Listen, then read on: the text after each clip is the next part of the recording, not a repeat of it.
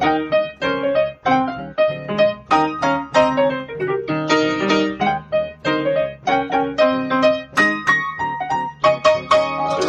und herzlich willkommen zu Was denkst du denn? Mein Name ist Nora Hespers. Ich bin Rita Molzberger.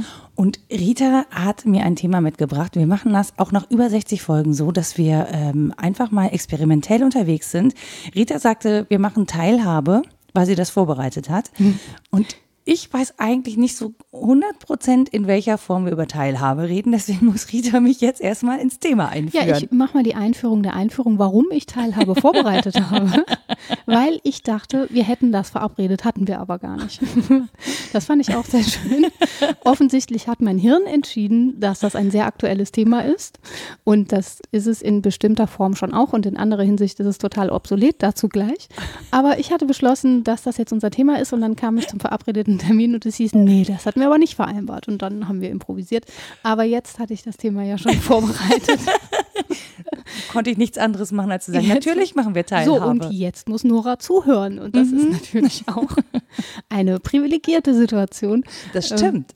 Einerseits, andererseits möchte ich gerne, dass du mich unterbrichst. Und ich finde es eigentlich perfekt bei diesem Thema, dass du nicht schon eine bestimmte Art Teilhabe zu sehen, zu lesen ähm, im Kopf hast, weil das, glaube ich, das ähm, Spektrum sehr weit öffnet. Und das Und ist ich schön. hatte noch nicht teil an, an deinen Gedanken. Ja, sozusagen. ach die.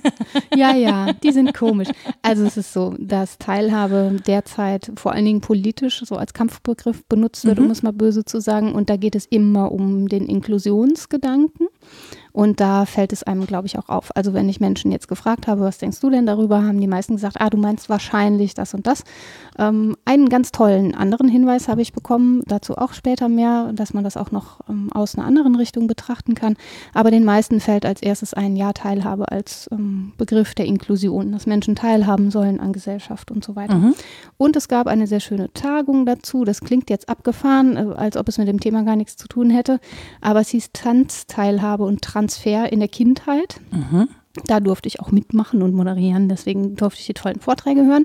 Und ähm, auch da ging es darum, ob ähm, ästhetische Bildung so etwas wie Teilhabe schaffen kann. Mhm. Jetzt ist es als Philosophin aber so, dass man diesen Begriff der Teilhabe, der Metexis, äh, eigentlich aus der Antike kennt. Und zwar von Platon, der versucht hat, den ähm, ja, Seinsstatus der Dinge über Teilhabe zu klären. Das hat man vielleicht schon mal gehört. Er hat so eine Ideenwelt gedacht, Mhm. die unabhängig ist eigentlich ähm, vom tatsächlichen Sein in der Welt. Und dann muss man aber ja erklären, wie die in Beziehung zueinander stehen. Mhm. Die Ideenwelt und die echte Welt. Und das hat er über diesen Begriff der Teilhabe versucht zu erklären. Also das ist so unsere Übersetzung, dass ähm, die Dinge teilhaben an der Idee von. Zum Beispiel Mhm. an der Idee von Helligkeit und Lautheit oder irgendwie so, ne? Mhm. Und man so erklären kann, wie die Dinge in der Welt eigentlich ähm, ja, zustande kommen. Das hat Aristoteles ähm, nicht überzeugt, das Konzept. Er hat das dann kritisiert. Das ist ja auch so, wenn man Schüler ist, dann muss man seinen Lehrer kritisieren. Ähm, ja, da, das ist aber so, Klammer drum, das ist irgendwie so die philosophische Herkunft, Mhm. dass es eher um Seinsstatus geht und darum, wie man Dinge erkennt und wie sie aufeinander zugeordnet sind und so weiter. Wenn ich da mal kurz einhake, Ja. also wäre das sozusagen Teilhabe auch, wenn ich dich an meiner Ideenwelt teilhaben lasse, kommt sie sozusagen aus der Ideenwelt erst auch in die Realität, weil sonst Äh, bleibt sie Idee? Nein. Also äh, antik gesprochen nicht. Ja. Modern ja. In der Antike ist es wirklich so, dass die Ideenwelt abgeschlossen vom Menschen ist. Sie hat mit dem Menschen nichts zu tun. Also das Höchste ist ja die Idee des Guten und zu der haben wir jetzt keinen Zugang. Die können nicht mal die Philosophenkönige schauen im Höhlengleichnis, ne? weil da sagt er sehr schön sinnfällig, dann wird man blind, ne? wenn man in die Sonne guckt. Also wenn Ja. man das, das Allerguteste, ist ja nicht steig, aber, aber wenn wir die Idee des Guten anschauen, das ist uns Menschen irgendwie nicht ähm, vorgesehen und deswegen kann ich auch nicht von meiner Ideenwelt sprechen, sondern Mhm. die ist von mir unabhängig erstmal. Aber dann muss ich ja erklären, wie ich da in irgendeiner Form Zugang zu haben kann und warum ich mit ihr zusammenhänge. Und da könnte man eben sagen, naja, ich habe äh, als Mensch Teil an der Idee des Lebendigen, Teil an der Idee des Wachsenden und so weiter. Ne? Und dann hat man eben dieses Teilhabekonzept.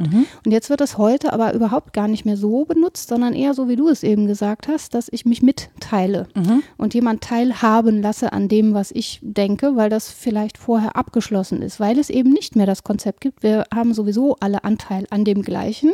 Deswegen müssen wir das sozusagen sozusagen herstellen und auch kommunikativ herstellen, dass wir äh, rausfinden, ob unsere Wahrheit diejenige der anderen ist oder mhm. so. Also es gibt kein Postulat mehr, in dem wir sagen könnten, ja, das ist für alle gleich, weil wir ja alle teilhaben an der Idee des Guten. Deswegen gibt es einen moralischen äh, Leitfaden, an dem wir uns halten könnten zum Beispiel. Das wäre so ein einfaches Konzept, sondern wir müssen das jetzt diskutieren und hervorbringen und ich muss teilhaben lassen.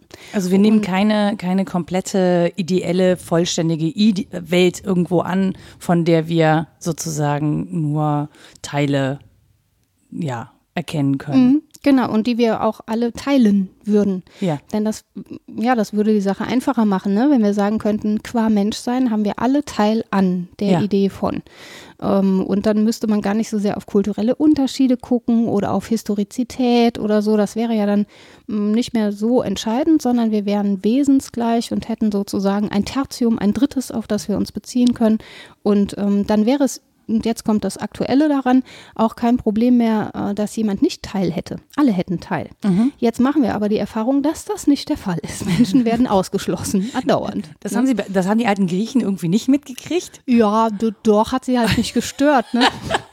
der Sklave war halt sprechendes Werkzeug und also nicht Mensch im engeren Sinne. Ja. Und dann musste er auch nicht die gleichen Dinge teilen, weil er ne, das Werkzeughafte an sich hat und nicht das. Ja, das ist problematisch, aber so funktioniert das. Ja, ne? ja. Ich, also ich diese Ausschlüsse gab es selbstverständlich immer schon. Menschen sprechendes Werkzeug macht halt wirklich ganz komische Bilder im Kopf. das ist auch irgendwie auf, also bezogen auf das, was wir heute dann auch unter Menschsein verstehen Findest du? Ich, ich denke dann immer an Siri, ist ja auch also ein sprechendes Werkzeug. So, diese, aber es diese ist nicht Dinge Fleisch so. und Blut und so. Nö, aber ja. das dauert vermutlich auch nicht mehr lang. Oh Gott.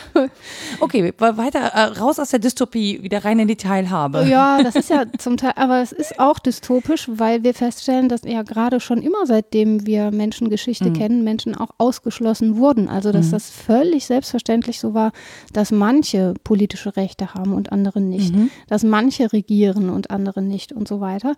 Und wenn wir uns jetzt in der Moderne er erkämpft haben, muss man sagen, dass wir sowas wie Gleichheit fordern für alle unter den Bedingungen von kultureller Unterschiedlichkeit, von Historizität, von Individualität und so weiter, dann ist das natürlich eine total schwierige Teilfrage äh, des Ganzen und dann muss es um Teilnehmen, Teilgeben, Teilhabe mhm. gehen. Und deswegen ist das, ähm, glaube ich, mehr als die große Frage der Inklusion, die häufig, das muss man jetzt mal flapsig so sagen, irgendwie mit so einem ja, mit so einem Gestus von, ja, das behinderte Kind soll auch mitspielen dürfen, daherkommt. ja, ja, ist doch ja, so. Ja, ne? ich weiß. Ist traurig. Ist, ja. Also genau so ist es halt eigentlich nicht gedacht. Das mhm. ist ein sehr viel größeres Theorem und es wird in der Theorie auch häufig so diskutiert, kommt vielleicht nicht immer in der Praxis so an, an vielen Stellen aber schon. Also wir sind da sicher auf dem Weg. Aber das ist eben noch eine sehr offene Frage. Und warum sie mich beschäftigt, gleich bin ich dann fertig mit Monologisieren, ähm, weil ich mich natürlich hauptsächlich mit Bildungsphilosophie auseinandersetze und es irgendwie die große Überzeugung gibt, dass Bildung uns befähigt, zu inkludieren und teilzuhaben. Mhm. Insbesondere kulturelle Bildung. Man denkt immer, ja, es kann schon sein, dass es hier in Westeuropa irgendwie Menschen gibt, die sind ausgeschlossen von der modernen, coolen Gesellschaft, wie sie so ist. Aber wenn wir denen Bildung geben, dann werden die teilhaben können. Mhm. Insbesondere ästhetische Bildung. Das ist so ein Theorem, das man immer wieder findet. Deswegen gibt es diesen Bildungsgutschein und all diese Dinge. Und äh, damit beruhigt man sich dann, dass man sagt, gut, wenn sie nicht wollen, selber schuld. Aber es, es könnte, könnte ne? es könnte genau. prima mhm. funktionieren. Wir müssen das nur ausweiten. Und deswegen beschäftigt mich das. Genau, und wenn da, wenn du, also wenn du, ich denke vor allen Dingen ja gerade immer an politische Teilhabe, ja. das liegt aber tatsächlich auch, glaube ich, eher mehr so an meinem Themenschwerpunkt, ne, ja, dass man so über politische Teilhabe so nachdenkt und wie können wir äh, Politik gestalten, wie können wir Demokratie gestalten, wie können wir möglichst vielen Menschen aus möglichst vielen verschiedenen ähm, ja, Lebenswelten Zugang zu politischer äh, Schaffenskraft auch geben. Ne? Also wie mhm. können die mittun, mitmachen, sich engagieren, auch wenn die jetzt nicht wirklich Ahnung haben, wie diese politischen Wege alle funktionieren. Weil ich kann ja nicht immer erst Politik und Staat und so studiert haben, bevor ich irgendwo ähm, ein Anliegen geltend mache. Das ist ja, mhm. und das ist ja in Deutschland wirklich extrem bürokratisch. Das hat seine guten Seiten, das hat aber auch seine wirklich sehr schwierigen und sehr komplexen Seiten. Und da denke ich halt immer oft oder über Teilhabe nach, wie man da irgendwie ähm, direkter auch teilhaben mhm. kann, wenn was funktioniert. Also man merkt ja in Kommunen, manchen Kommunen funktioniert das sehr gut. Je kleiner die sind, desto besser funktioniert das in der Regel. Ja. Und je größer die Kommunen werden, desto schwieriger und bürokratischer wird sozusagen, sozusagen der Weg, ähm, auch zum Beispiel Einigkeit oder zumindest eine Mehrheit herzustellen, ja. was ja unser Gedanke von Demokratie ist. Nicht alle müssen zustimmen, aber eben die meisten oder eine Zweidrittelmehrheit, wie auch immer das definiert ist. Genau, und da muss man halt auch gucken, wer ist denn, wer bildet denn diese Zweidrittelmehrheit? Also von denen, die wählen, von der Gesamtbevölkerung und so. Da muss man ja ständig ähm, auch hingucken, wer ist eigentlich beteiligt. Mhm. So, und deswegen eben auch diese Frage nach der Teilhabe. Und ähm, dann finde ich gerade, wenn du sagst kulturelle Teilhabe, das ist, ich glaube, dass das total schwierig ist aus dem Grund, ähm, dass so unsichtbare Grenzen da sind. Ja. Also dieses unsichtbare, weiß ich nicht, gehe ich als Kind in einer Arbeiterfamilie mit oder aus einer Familie, die irgendwie eben lange nicht teil hatte an kultureller Bildung, wie komme ich darauf, dass ich teilhaben kann? Mhm. Also wie kommt das zu mir, dass ich auf die Idee komme, dass ich teilhaben kann? Und fühle ich mich in der Gesellschaft, an der ich jetzt teilhaben soll, überhaupt wohl? Ja. Also heißt die mich auch willkommen? Ja, kann ich da eintreten, ja, ja. ohne komisch aufzufallen? Das ist ja was ganz Ungreifbares, Ungestaltes. Ja, also mhm. ähm, ich weiß, dass wir zum Beispiel, wir sind viel in der Natur gewesen, aber wirklich selten im Museum. Mhm. Ja, Naturkundemuseum maximal. ja, ja, ja, aber klar. so Tierpark, Naturkundemuseum, klar, aber nicht in, ich war nie in einem Kunstmuseum ja. so. Und zu Hause hing jetzt auch nicht Kunst. Ich bin nie darauf hingewiesen auf Kunst. Mhm. Es gibt Menschen, die den Weg natürlich trotzdem finden, weil sie per se oder per Genetik so ein Interesse mitbringen. Ne? Das kann dort Oder weil sein. sie sehr mutig sind und irgendwie auf die Idee kommen, jemanden treffen, der sie einlädt. Genau. So. Ich hatte das auch, so eine stille Grenze der Galerie gegenüber. Galerien sind ja auch häufig so clean, ne? Und mhm. ich fühle mich ja grundsätzlich dreckig. An mir ist nie alles rein. Und dann diese Schwelle zu übertreten mit, weiß ich nicht, 22, 23 war total komisch.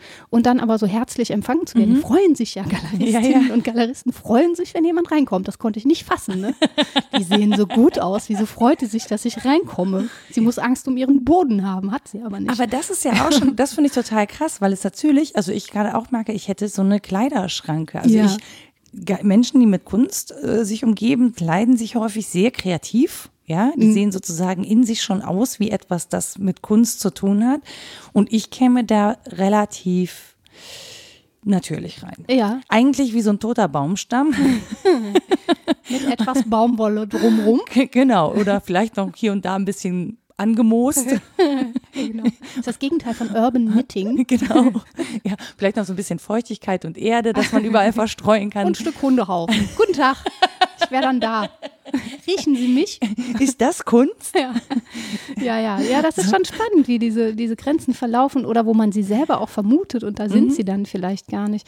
Ich meinte noch eben zu dem, was du politisch nanntest, da wird es häufig unter dem Begriff der Partizipation mhm. verhandelt, noch häufiger das, das als ja übersetzt auch nicht viel anderes. Nee, ist ähnlich ne? und komisch, dass man dafür dann aber so ein anderes Begriffsfeld besetzt, um zu sagen, ne, da gehört aber die politische Bildung. Das ist Teilhabe und, und das, das, Partizipation. Ja, das genau. halten Sie mal schön auseinander, wa? Ja, ja, genau. Das ist schon äh, verrückt. Und das andere ist ja, wenn wir jetzt über so stille Grenzen sprechen, ja, ich kann wohl beschließen, ich möchte teilnehmen. Ich möchte mir das zugestehen, an dieser Welt teilzuhaben. Ich kann vielleicht sogar auf die Idee kommen, dass das was für mich wäre. So schwierig das mhm. ist, aber teilgeben muss auch noch passieren. Ja. Mir muss ja jemand entgegenkommen und mir das geben, was ich mir da nehmen möchte. Und das finde ich häufig so perfide, dass das auf den Einzelnen zurückgespiegelt wird oder auf die einzelne Familie. Es muss ja nicht das Individuum sein. Und man sagt, na ja, dann nimm es dir doch bitte. Ne? Es ist ja, das Museum ist ja offen, außer montags, da ja. geh halt hin. Ne? Genau. Ähm, aber es muss ja auch eine Form von Einladung passieren, die nicht ein Flyer in irgendeinem Kids-Welcome-Paket ist, ja. sondern sowas wie ja die richtige Haltung der Menschen, mit denen ich mich umgebe oder ja eine gesamtgesellschaftliche Diskussion, die das zulässt, dass sich alle Menschen mit diesen Fragen beschäftigen. Und da ist noch viel Luft nach oben. Und das ist ja, das ist tatsächlich der Grund, warum ich so ein riesiger Fan von Street Art bin. Mhm. Also weil es dir so unvermittelt entgegenschreit von Ja. irgendeiner Wand und du musst nicht wohin gehen, wo Kunst ist, sondern die Kunst ist sozusagen da, wo du bist und dann ähm, kannst du dir das angucken und aufmerken und äh, deine Gedanken zu machen. Ähm, die kannst du mit jemandem teilen oder eben nicht. Aber äh, ich merke ganz oft zum Beispiel, dass mich das innehalten lässt. Das klingt total komisch, aber ich habe jetzt in Berlin zum Beispiel ähm, es gibt eine, äh, ein Künstlerkollektiv, das heißt One Up. Und die sprühen in allen möglichen Facetten One Up irgendwo an Hauswände und an so einer Wie da war- Graffiti. Genau, Graffiti. Oder auch was auch immer die nutzen dafür. Und ähm, das war so eine, da war eine große Brache, weil da irgendwie was eingerissen worden ist und eine freie Fassade. Und ganz oben unterm Giebel dieses vier- oder fünfstöckigen Hauses hatte jemand in diesen äh, metallisch glänzenden Ballons, weißt du, die man auch so am Zoo oder so kriegt, einfach so eine Eins und dann UP, also One Up hingemacht. Das sah so plastisch aus, aber so riesenhaft. Ich bin da erst dran vorbeigefahren, war mit dem Bahnfahrrad, also mit dem Leihfahrrad unterwegs und habe dann nochmal umgedreht, bin zurückgefahren, weil ich das fotografieren musste, weil mich diese, dieses ähm, Realistische daran so fasziniert hat. Und dann habe ich das halt irgendwo gepostet und dann hat mich jemand darauf hingewiesen, wer diese, also wer dafür verantwortlich ist, dass es eben dieses Künstlerkollektiv gibt. Und sowas zu entdecken, also ähm, dadurch teilhaben zu können, Ja. auch an dem Größeren, was dahinter steckt, das finde ich halt total faszinierend. Und da muss ich nicht in ein Museum gehen. Und es ist aber trotzdem Kunst, es hat trotzdem eine Aussage. Also das ist ein Künstlerkollektiv, das auch eine Aussage in der Welt machen möchte. Ähm, und sich dann und dadurch mit diesen Ideen in Kontakt zu kommen, ähm, ohne jetzt Ahnung von Kunst zu haben. Das erwartet auch niemand von dir. Mhm. Ne? Also du musst jetzt nicht so tun wie so ein großer Kenner und so. Hier, ich bin ja aus Street Art Du darfst es dir ohne Seidenschal angucken. Genau, aber das finde ich ähm, wirklich das unglaublich sympathische an Street Art, auch in, in äh, unterschiedlichsten Formen. Und ich folge mittlerweile relativ vielen Street Art KünstlerInnen, ähm, weil ich das so toll finde, dass ich Teil an Kunst haben kann, ohne wo zu sein, wo ich mich als Person eben nicht integriert, wohl aufgehoben fühle. Auch wenn das nur eine, ne, also vielleicht würden die mich auch willkommen heißen, aber ich habe da so eine, Ja, ja, ja. Ich fände es halt umso wichtiger, trotzdem hinzugehen. ja, Irgendwie. Ne? du hast es wie immer recht. Nein, ja, es ist ja so, dass die Orte nicht vorbei sind, aber dass es nur an diesen Orten passiert, das ist sehr vorbei, denke ich. Also ich habe auch Ja. sehr große Freude an Street Art, unter anderem, weil sie sich häufig leistet, witzig zu sein. Ja. Und ich das in Museen Oder politisch halt. ganz selten, genau, witzig oder politisch oder ja, abseitig und niederschwellig in jeder Form. Mhm. Ähm, und ich das in Museen vielleicht nicht ganz so oft erfahren habe, aber die gibt es ja auch. Mhm. Äh, fährst du ins Max-Ernst-Museum und denkst, oh, muss ich mich jetzt theoretisch mit dem Dadaismus beschäftigen? Was war denn das nochmal? Wie ist denn der Hintergrund? Ach, Erster Weltkrieg, weiß ich jetzt auch nicht so genau. Oh nee, fahr ich lieber nicht hin. Da verstehe ich ja nichts von. So, dann fährst du aber hin und es ist äh, nett, witzig auch zum Teil. Und Ja. aber auch zum Innehalten, dass du denkst, ui, ah, da, huch, das ist ja komisch. Da denke ich mal kurz 20 Sekunden drüber nach. Und das funktioniert. Also, dass es diese Orte gibt, ist schön.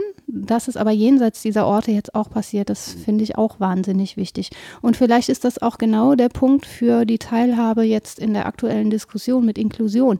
Warum soll es dafür bestimmte Orte geben? Es ist so komisch, dass man Ja. das an Schulen in Konzepte gießen muss. Muss man natürlich, man braucht auch das Personal und all das. Aber man hat das Gefühl, ja, andernorts passiert es entweder nicht oder es passiert so wild wie Street Art, dass es Ja. einfach funktioniert Ja. weil Menschen zusammenkommen und sich mögen und sich umeinander kümmern. Und dann braucht es auch keinen Begriff dafür oder ein Konzept. Und das ist natürlich perfekt, aber daraus kann man kein gesamtgesellschaftliches Modell machen.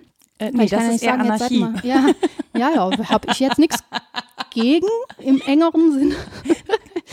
Ja, ne, muss man drüber nachdenken, wie man Ja, das ja, ja. in Wie Form man gießen Anarchie kann. organisiert. Aber wenn die Menschen einander zugewandt wären und sich als das nehmen, als dass sie sich begegnen, gäbe es das Problem ja nicht. Aber wie wie wir schon eingangs festgestellt haben, tun sie das so selten. Und darum muss man eben über diesen Begriff der Teilhabe noch sprechen. Aber was ja mit diesem Zusammenhang von Teilhabe und Teilgeben noch zusammenhängt, das ist für mich so ein Punkt, an dem ich immer wieder stutze, ist, ähm, dass da ja Hierarchieverhältnisse eingetragen sind. Also wenn jemand mich teilhaben lässt, Ja. dann ist der schon in einer machtvolleren Position. So derjenige oder diejenige hat was und ich möchte es haben, mal doof gesagt. Ja, das ist Total. sicher nicht so einfach. Ich hatte, als du es eben gesagt hast, aber auch immer äh, dieses Gefühl, dieses so, äh, darf ich mir das nehmen? Also Ja. das, das ist ja die Ja, Frage, ja. die so mitschwingt ist. Guckt ich, die Mama gerade? Darf ich Ja. das haben? Ja, oder auch, ne, ich will unbedingt, also ich kenne das von mir, dass ich wo unbedingt dazugehören möchte Mhm. und dann aber abgewiesen werde, zum Beispiel. Das ist so eine, so eine Erfahrung aus Kindheit und Jugend, ne? Ähm, das ist jetzt. Jetzt so auf Schulhöfen oder bei, bei ja, Gruppen oder wo so. Mhm. auch immer, genau. Also ich wollte vor allen Dingen da dazu gehören, wo man, ähm, oder ja, Wo die coolen Jungs sind, sind wir ehrlich. ja, und vor allen Dingen ja, Und wo, ja, vor allen, Dingen, wo, vor allen Dingen, wo die Jungs sind. Ne? Ja. Und das ist Ja, ja, das klingt ja total bescheuert, aber ich hatte natürlich Interesse an Dingen, die nicht typisch waren für das, wo ich herkam oder für, für das, wofür ich gesellschaftlich gestanden habe, ohne dass ich damals schon ein Konzept davon gehabt hätte. Mhm. Und deswegen habe ich es nicht verstanden, was diese Zurückweisung so kränkend macht. Ja, so. weil es nicht gespiegelt wird durchs Umfeld, ne? Weil Also sie es aber auch nicht, weil sie es auch nicht wahrnehmen. Ja, genau. Weil es ja so selbstverständlich für alle ist, dass es eher komisch ist, wenn du dann die Person bist, die an was teilhaben will, wo man logischerweise sagt, da, da hast du gar nichts zu suchen. Aber es ist verrückt, ne? an welchem Punkt im Leben das passiert. Denn so im Umgang mit ganz kleinen Kindern ist es schon so, dass alle sagen, ach, die sollen sich aussuchen, was sie interessiert. Wir lassen da mal offen alles laufen. Und die haben natürlich unterschiedliche Möglichkeiten, aber so ein Spielplatz ist halt erstmal für alle da. Und dann ist der eine vielleicht derjenige, der buddelt und die andere ist die, die klettert. Und ähm, die entwickeln so ihre Interessen. Und eine ganze Zeit lang ist es völlig normal, dass man eben auch nicht so also zumindest in weiten Teilen der Elternschaft auch gar nicht so arg gegendert denkt, solange die noch so, also einige schon. Ich ja, wollt- doch, ich ich, ich, mache eine Klammer drum, aber Ich wollte gerade sagen, wahrscheinlich so eher so im, im akademischen Umfeld. Ich glaube, Ja, das ist so ein das bisschen so eine. Blase. Ja, wobei auch die, die so in rosa und mit einem Strasshaarbändchen, damit man sieht, dass es ein Mädchen ist, obwohl es erst drei Monate alt ist. Äh, Wenn das dann irgendwie acht Monate alt ist und anfängt halt unbedingt gern mit dem Auto zu spielen. Mhm. Ich kenne jetzt keine, keinen Vater oder Mutter, die sagen mir, ja, ja, aber nichts für dich, ja, nee, steh jetzt weg. Aber ja, es gibt eben diese stillen Grenzen und das ist, glaube ich, Genau. eher das Problem. Es ist eben nicht so klar sichtbar, dass wir sagen könnten, da verläuft die Grenze und an der müssen wir arbeiten, sondern das ist, wie du gesagt hast, so ungestalt. Das ist so ein heimliches Curriculum gibt von das macht man, das macht man nicht und so weiter. äh, Und vielleicht auch im umgekehrten Fall, gerade jetzt muss ich mit Grenzen brechen, weil ich ja aus dem Akademikerhaushalt komme und mir auf Freiheit schon immer die, weil da schon immer das äh, größte Gut ähm, weil Freiheit schon immer das größte Gut war für meine Eltern, da muss ich jetzt extra irgendwie als Mädchen Fußball spielen, um den Klassiker mal hier zu nennen. Ne? Ähm, das ist ja genauso ein ungeschriebenes Gesetz. Und an diesen ungestalten Grenzen zu arbeiten, das ist, glaube ich, das Spannende, auch für die Begriffsarbeit. Ich, ich habe mich gerade gefragt, ähm, so, also ich kann das ja immer nur so von mir reflektieren, ähm, aber es gibt ja so Sachen, wo man möchte, dass Leute teilhaben und die wollen das aber gar nicht. Die, die Follower nicht. Ja, also es ist ja so, ne? Man möchte, dass sie bitte gefälligst da teilhaben sollen und die wollen das nicht, weil das überhaupt nicht deren Interessen entspricht. Ja. Ähm, und das finde ich ja, das ist ja dann auch schon wieder schräg. Also wenn man sagt, ja, ihr sollt aber jetzt bitte teilhaben Mhm. und denkt sich so, ja, nee, habe ich aber gar keinen Bock drauf.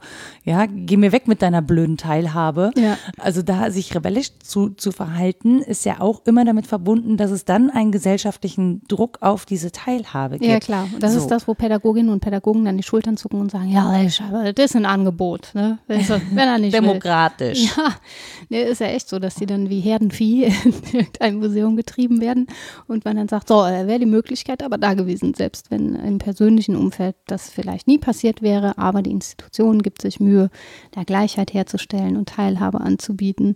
Aber ja, es fällt dann auch nicht auf fruchtbaren Boden, wenn A, das Interesse tatsächlich nicht da ist oder wenn man auch das Gefühl hat, das kenne ich auch sehr gut, dass das etwas mit mir machen soll.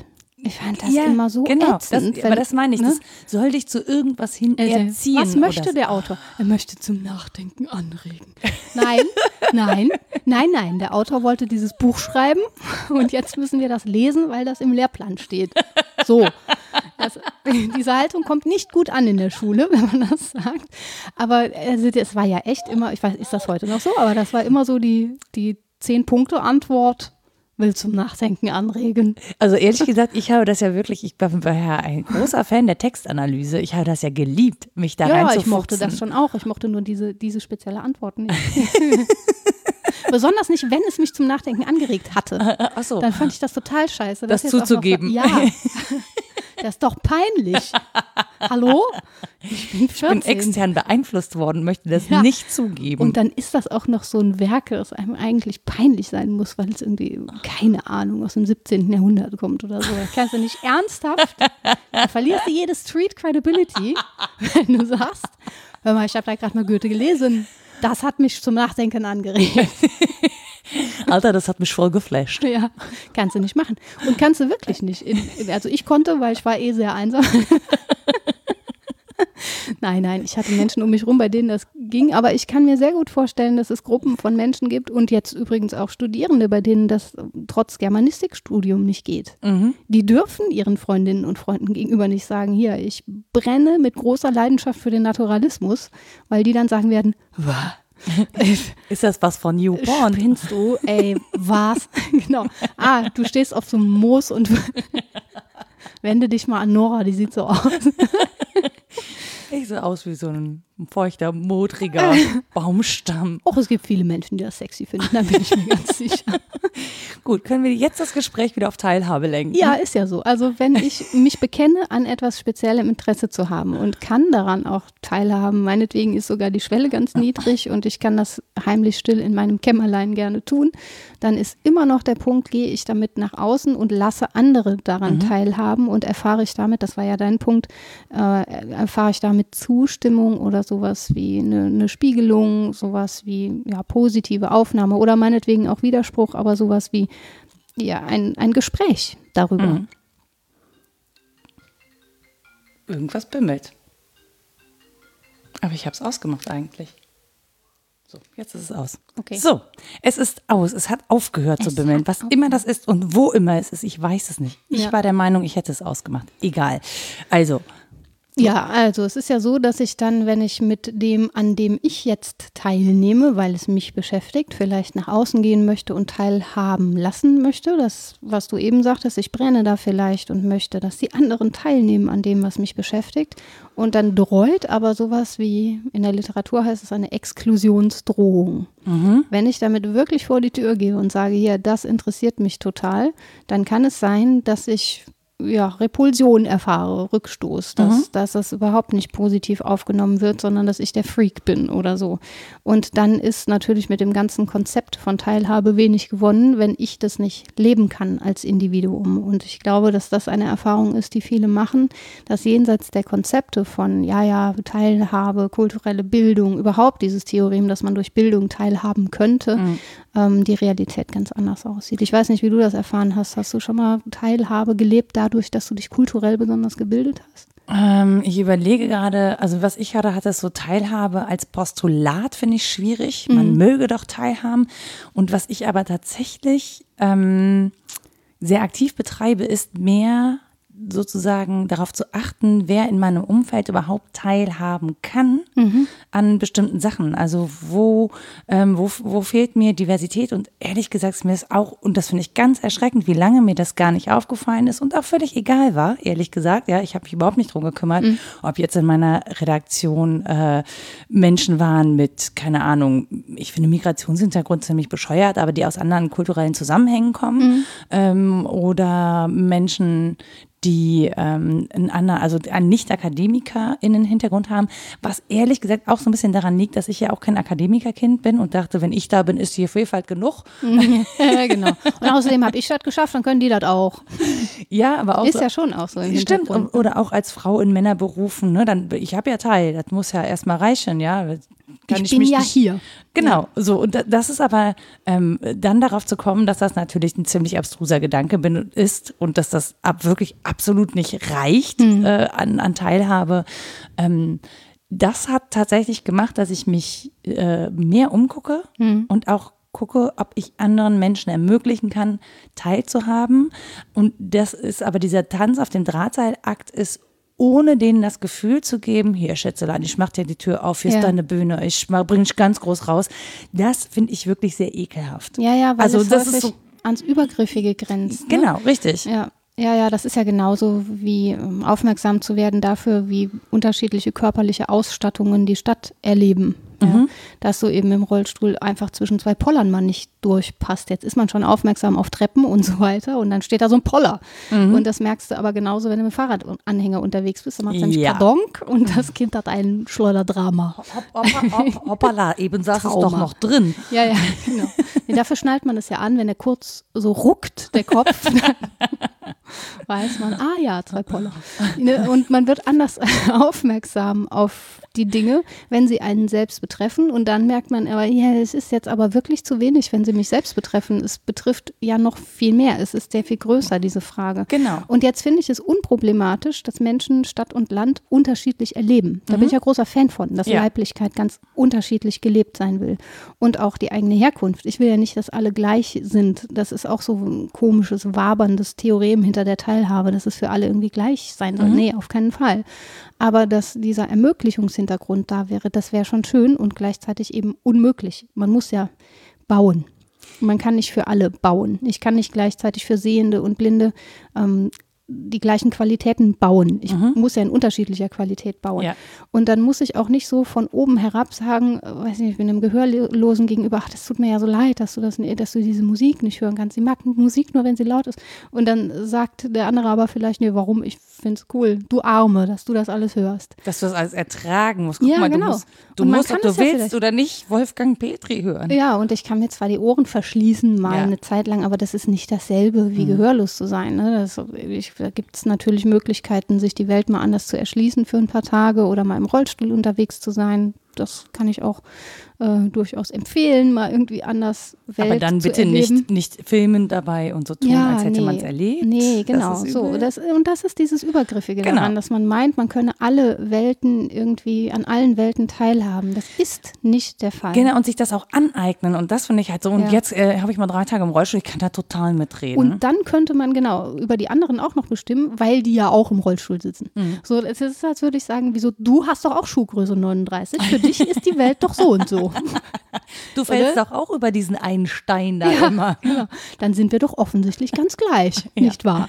Also das ist sehr kurzsichtig häufig. Das stimmt. Aber an der Stelle muss ich mal eine Lanze brechen für das Internet. Wir kritisieren das ja sehr häufig, aber da muss man sich ein bisschen bemühen. Aber ich zum Beispiel folge mittlerweile auch bewusst sehr vielen Menschen mit sehr vielen verschiedenen Hintergründen und ähm, lese mir dann häufig auch durch, was die so in ihrem Alltag erleben oder wie die eben Alltag wahrnehmen.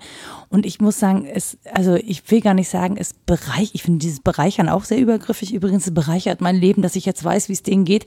Nein, aber es ähm, tatsächlich öffnet es meine Perspektive.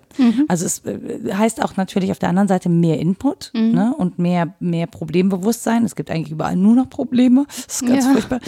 So, aber trotzdem das überhaupt mal wahrzunehmen, also das wahrnehmen zu können, das empfinde ich tatsächlich ähm, als insofern als Geschenk, dass sie mich eben, also mir diese Teilhabe schenken, entgegenbringen und ich das eben auch teil, ich daran teilnehmen darf. Also Ja. es ist mir dargeboten und ich darf es annehmen. Ja, sollte dann allerdings gucken, wie ich mich dazu verhalte oder äußere, eben, dass es nicht übergriffig wird. Aber mir das grundsätzlich, also grundsätzlich die Chance zu haben, mir das anzugucken und das auch anzunehmen und auch daran teilzunehmen und teilzuhaben, ähm, das empfinde ich wirklich als, als etwas, das deinen Horizont öffnet.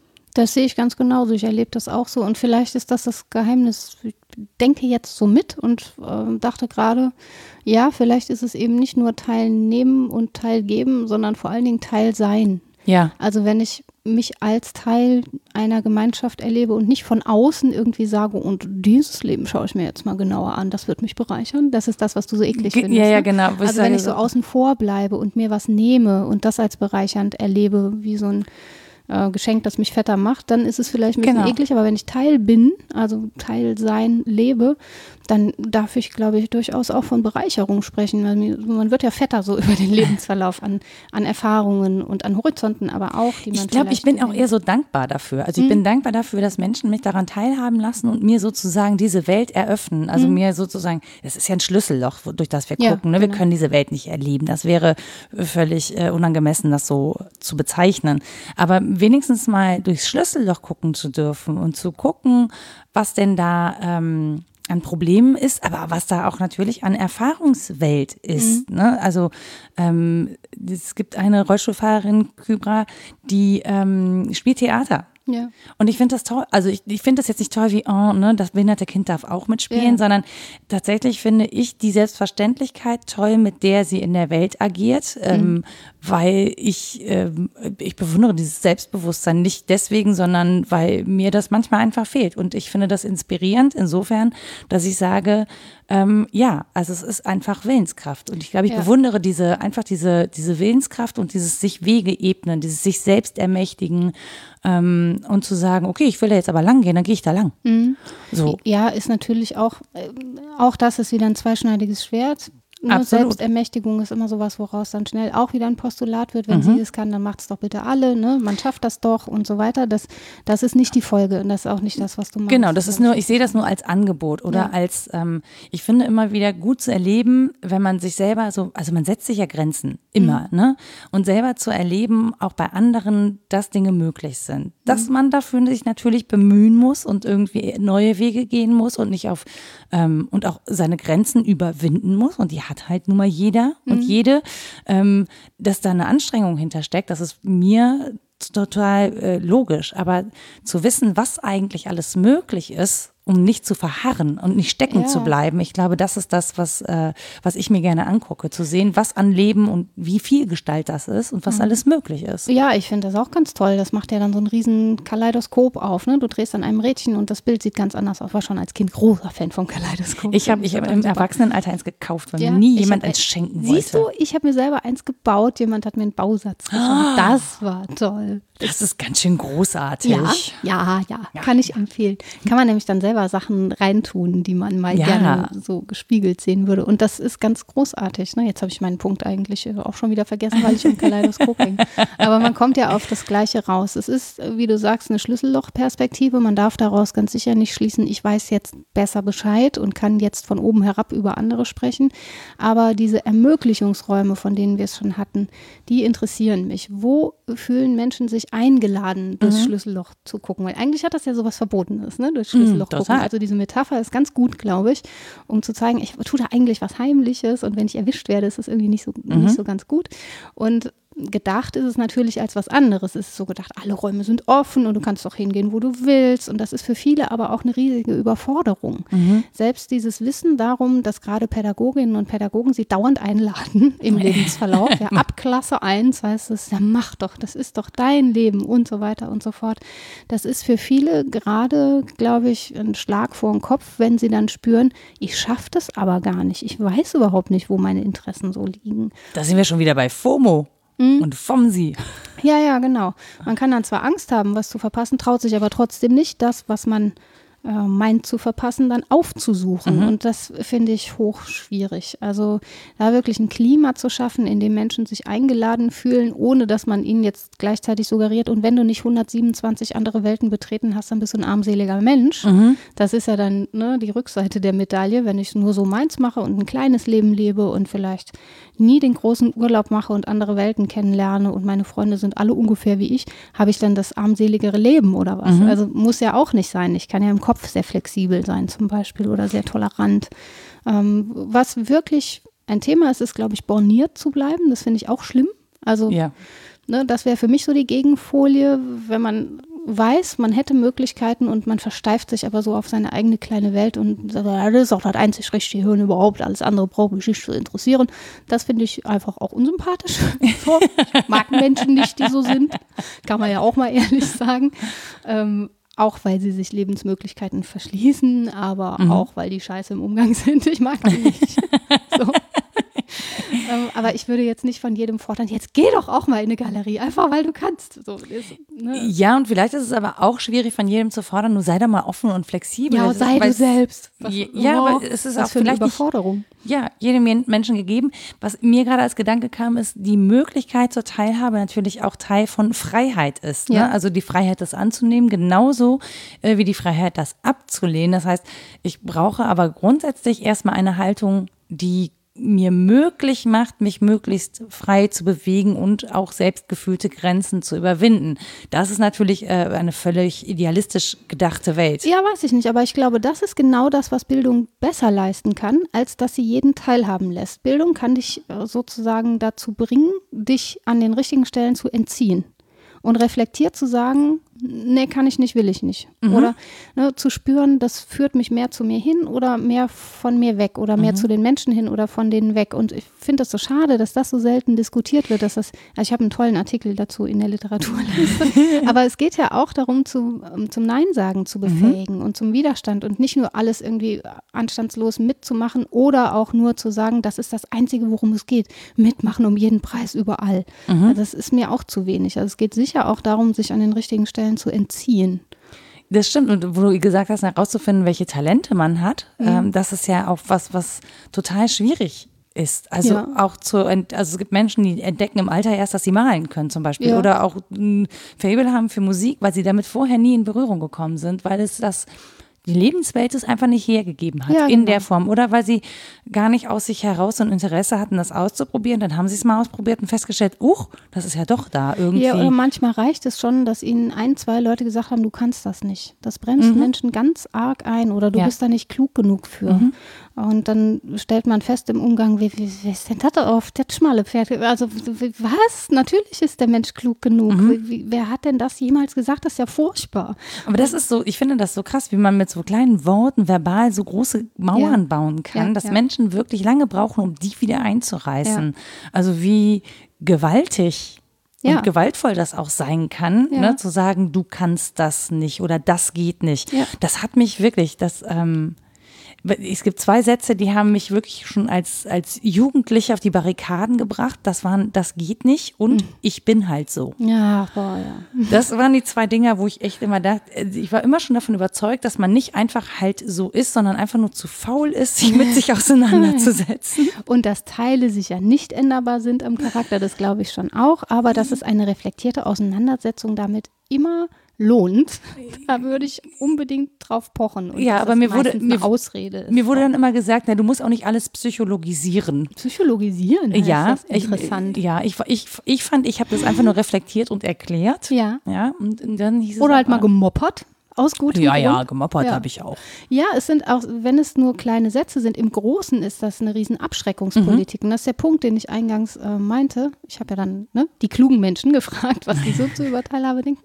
Und einer sagte, ah ja, du meinst wahrscheinlich Inklusion und so weiter, aber ähm, ja, dem, ich kenne eigentlich den Begriff der atomaren Teilhabe aus dem politischen Bereich. Mhm. Und da ist es Teil der Abschreckungspolitik der NATO.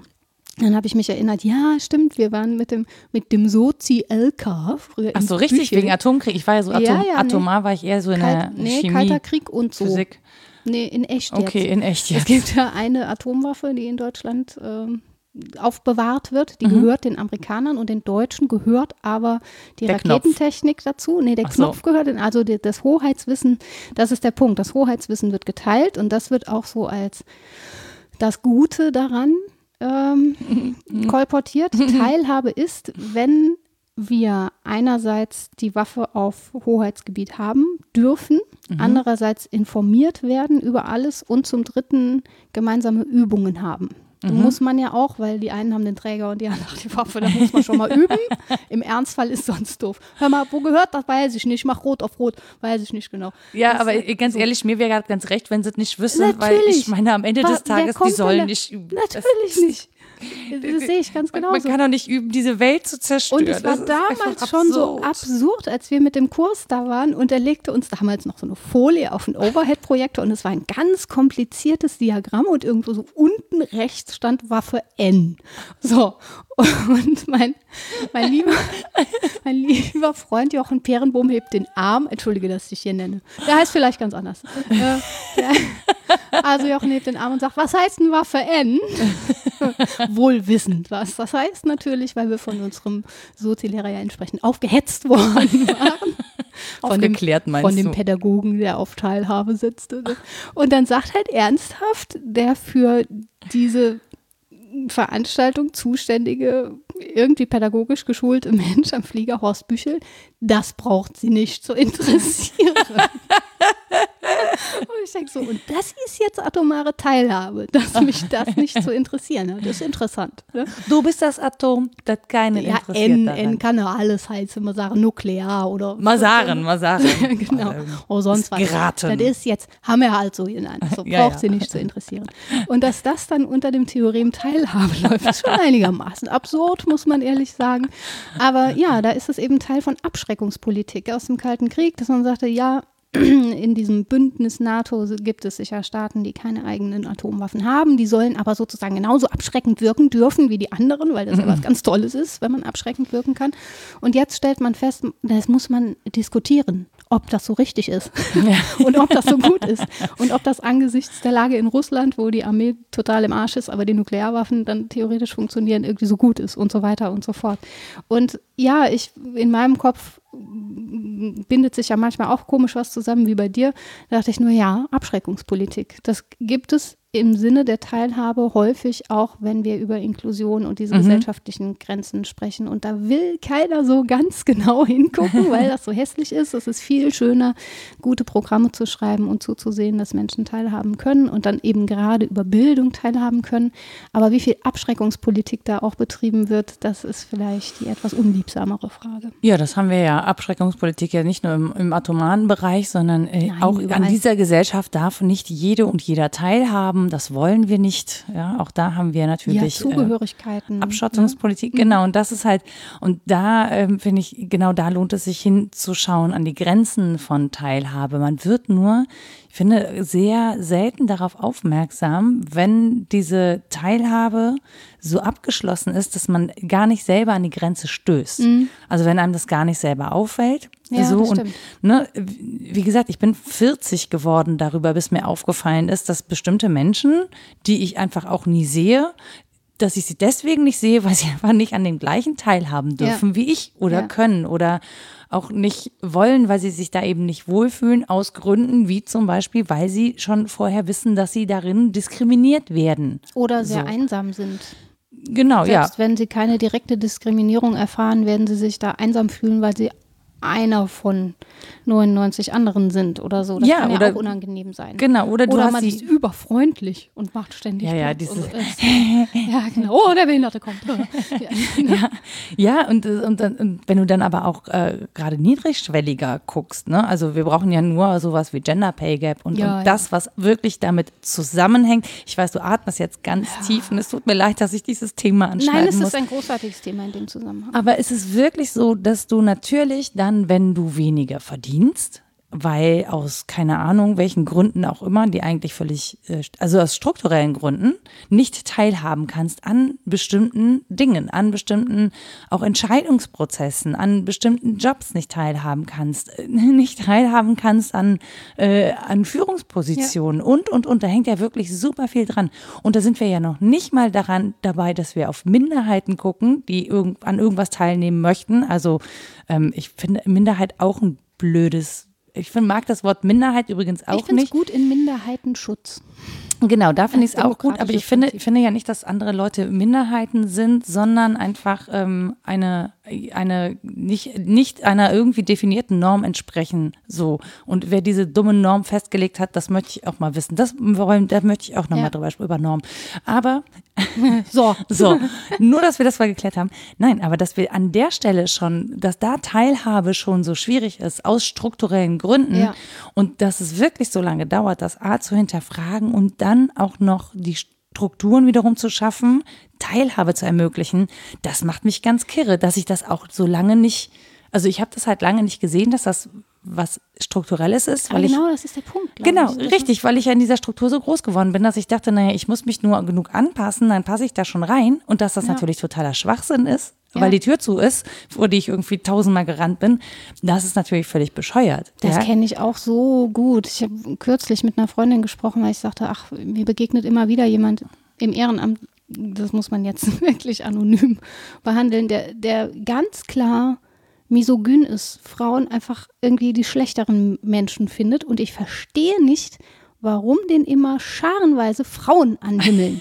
Und zwar gestandene Frauen, die eigene Jobs haben, die reich sind zum Teil aus eigener Leistung.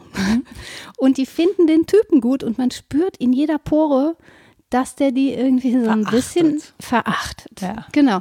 Und dann habe ich gefragt, wie kommt denn das? Ich kann mir das überhaupt nicht vorstellen.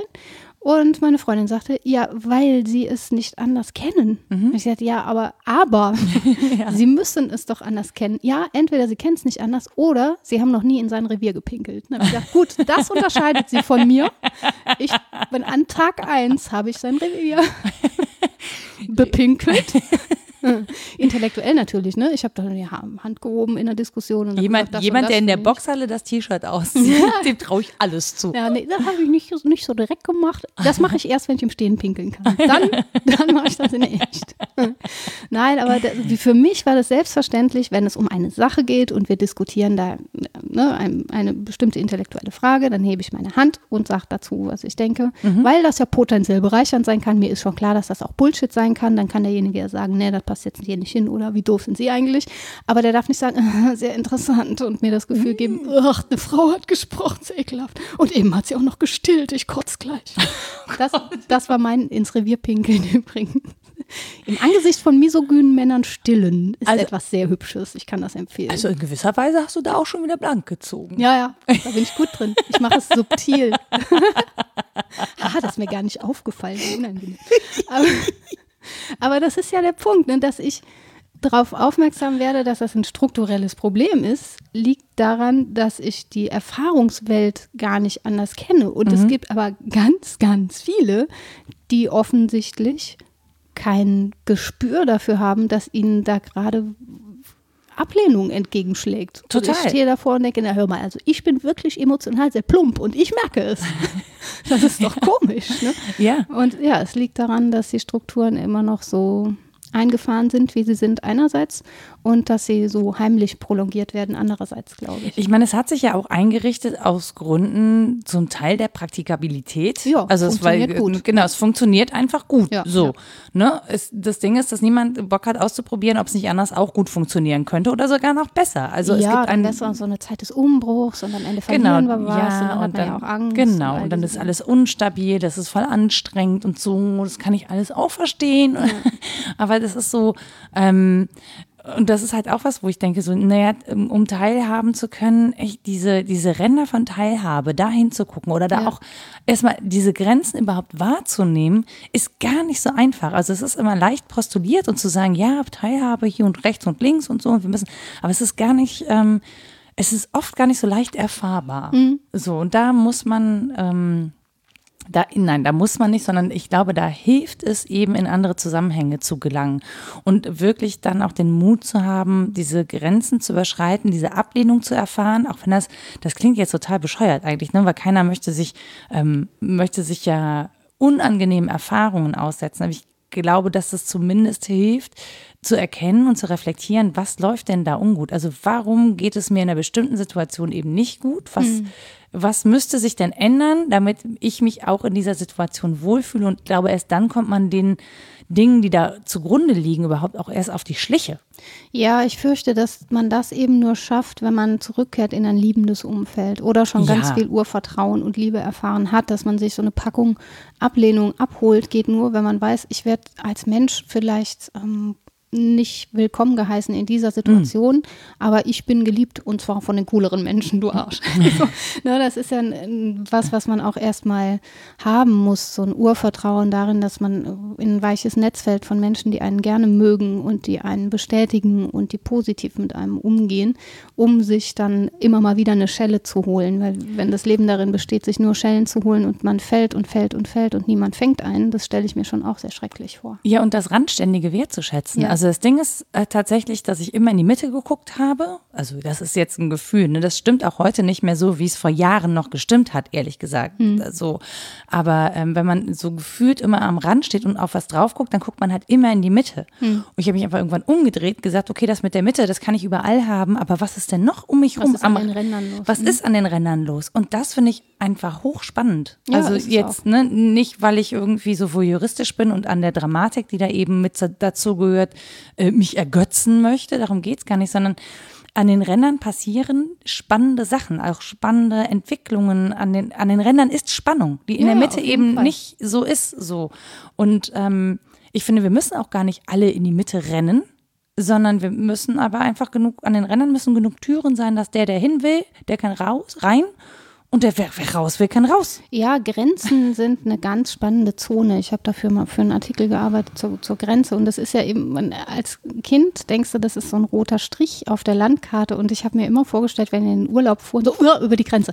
Immer, Hup, wann sind wir denn jetzt drüber? Und das hat mich damals schon irritiert, dass es so mehrere Schranken gab und so ein Land dazwischen. Ich habe mich immer gefragt, was ist denn das jetzt? Ja, das ist die Grenze. Wie? wie? Die ist ja hunderte Meter lang. Das kann ja nicht sein. Ne? Also Grenzziehungen sind ja häufig etwas, was so ein Niemandsland erzeugt, und wo Hoheitsgebiete definiert werden und wo Ausnahmeregeln gelten und all das. Also in diese Grenzgebiete zu gucken, das kann sehr, sehr interessant sein. Und ich glaube, über die persönliche Erfahrung hinaus, ist ja das, wofür du jetzt plädiert hast, das im eigenen Leben zu tun und woanders hinzugehen, lohnt auch die Begriffsarbeit, weil das ist auch ein Artikel, den ich gleich zitiere, semantische Unschärfen, was sind, woran man sich theoretisch auch sehr abarbeiten kann. Also dass man einfach mal wirklich hinguckt, was ist denn damit gemeint? Was ist denn jetzt der Unterschied zwischen Partizipation, ähm, Teilhabe, Integration und so weiter? Also wo sind da so die Gebiete, die ich ähm, besetzen wollen würde und die Theoreme, die ich unterschreibe und die, wo, ich sagen muss, nee, die sind nicht gut argumentiert. Ne? Steckt eigentlich in Partizipation auch dieser, dieses, dieses Machtgefälle?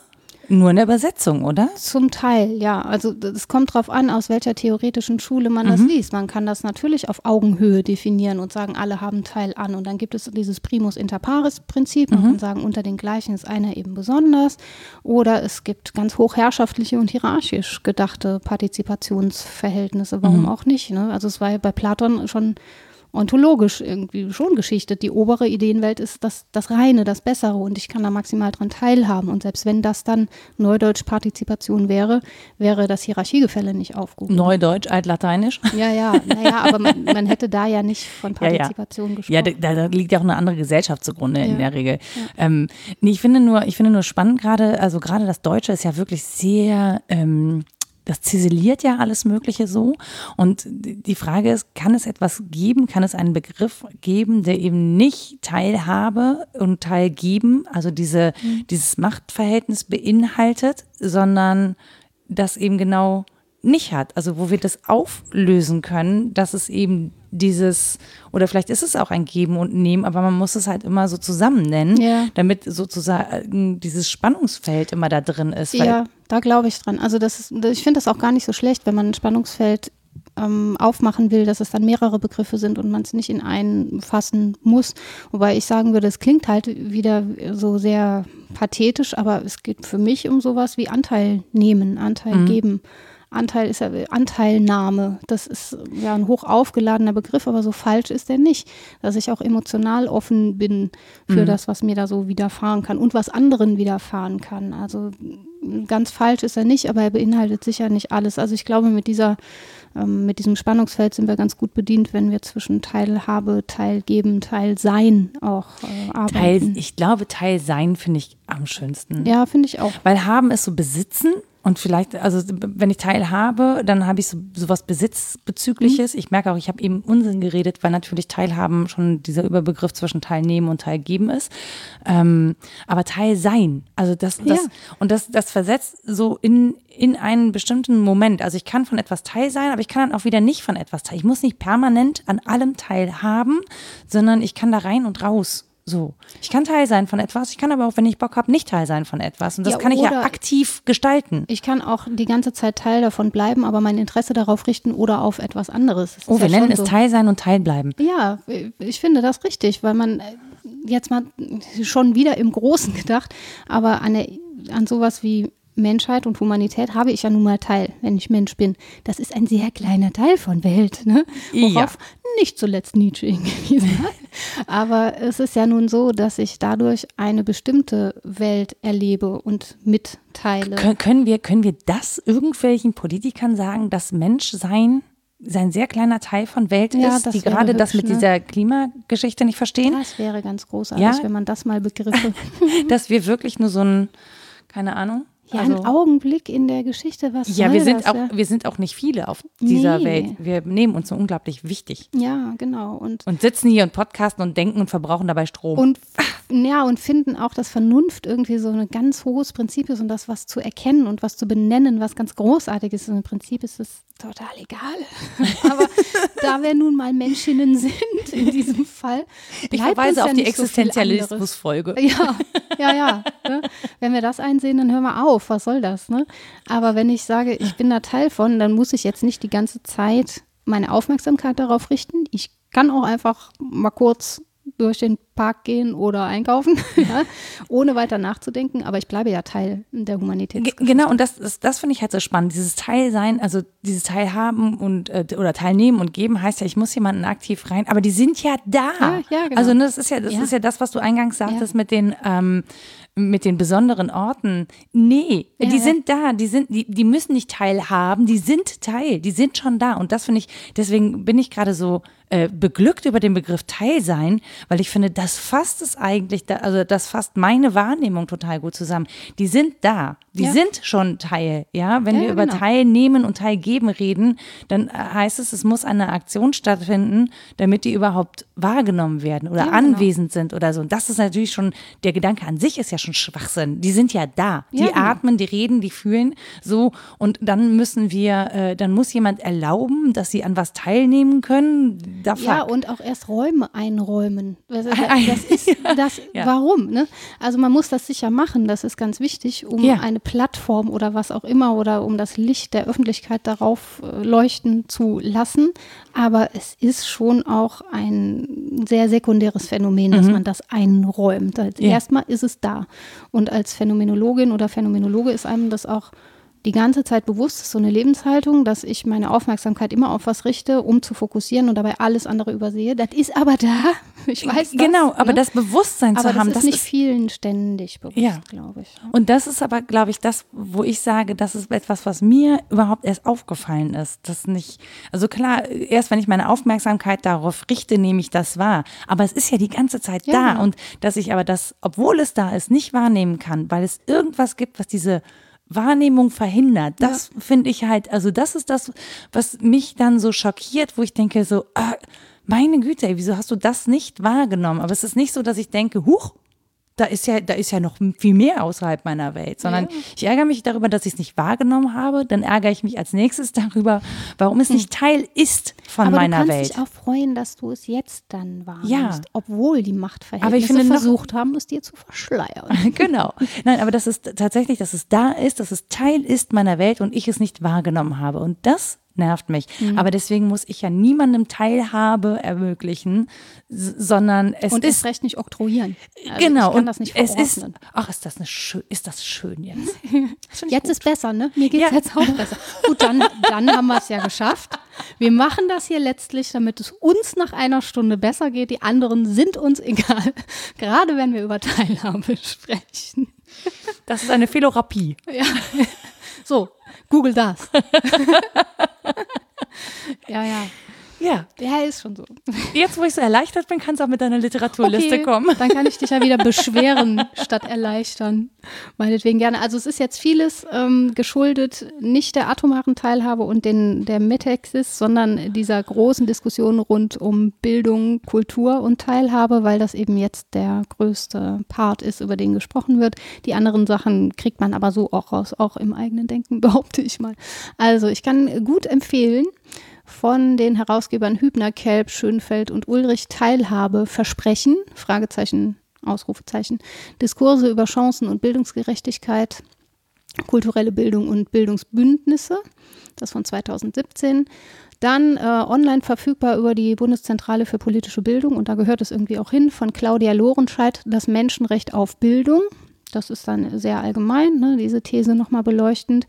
Und von einem äh, Professor an unserem großen Ex-Institut, das jetzt kein Institut mehr ist, an der Uni Köln von Jörg Zirfers, kulturelle Bildung und Partizipation, semantische Unschärfen, regulative Programme und empirische Löcher. Auch das kriegt man äh, online über die Wissensplattform Kulturelle Bildung. Und dann gibt es noch einen großen Band, in dem sehr viele ähm, Einzelartikel versammelt sind von Miete, Terforen und äh, Ricken Bildung und Teilhabe zwischen Inklusionsforderung und Exklusionsdrohung. Auch der ist von 2017. Und da gibt es zum Beispiel von Daniel Burkhardt Partizipationskapitalismus. Das ist auch so mhm. ein Teil des Ganzen. Ähm, von Cornelie Dietrich Teilhaben, Teilsein, Anteil nehmen. Mhm. Oder auch, was ich eben zitiert habe von Christian Grabau, Bildung als Kunst sich zu entziehen. Also das macht wirklich das Spektrum weit auf. Äh, da sind wir wieder beim Kaleidoskop. Ja, aber entziehen muss man sicher und trotzdem, wie gesagt, ein Bewusstsein dafür haben, dass der Rest noch vorhanden ist. Ja. Auch wenn man das manchmal gar nicht möchte. Mhm. So, wenn ihr äh, Teil sein wollt, unserer Community. nicht schlecht, du bist wohl Moderatorin, ne? nicht wahr? Ähm, dann könnt ihr das tun, zum Beispiel bei Twitter unter wddd-podcast. Ihr könnt uns eine Mail schreiben an rita etwas denkst du denn.de oder nora etwas denkst du denn.de. Ihr dürft auf unserer Website Kommentare hinterlassen, die heißt www.wasdenkst-du-denn.de. Und wir haben eine kleine, aber exklusive Community, die uns einen Euro im Monat da lässt über Steady ähm, weil sie uns gerne sponsern möchten. Und an dieser Stelle ganz, ganz herzlichen Dank für die, die das schon tun und uns äh, ja mit an, an ihrer an ihren an ihrem Einkommen teilhaben lassen. Aus Anteilnahme von Aus Anteilnahme. Es ist gut angelegt hier. Ähm, genau. Und ich glaube, ja, Facebook und so haben wir natürlich auch noch, aber ja, wer da noch teilnehmen möchte, der das müsst ihr alle selber wissen, sag ich mal. Und ansonsten sage ich Tschüss und bis zum nächsten Mal. Tschüss.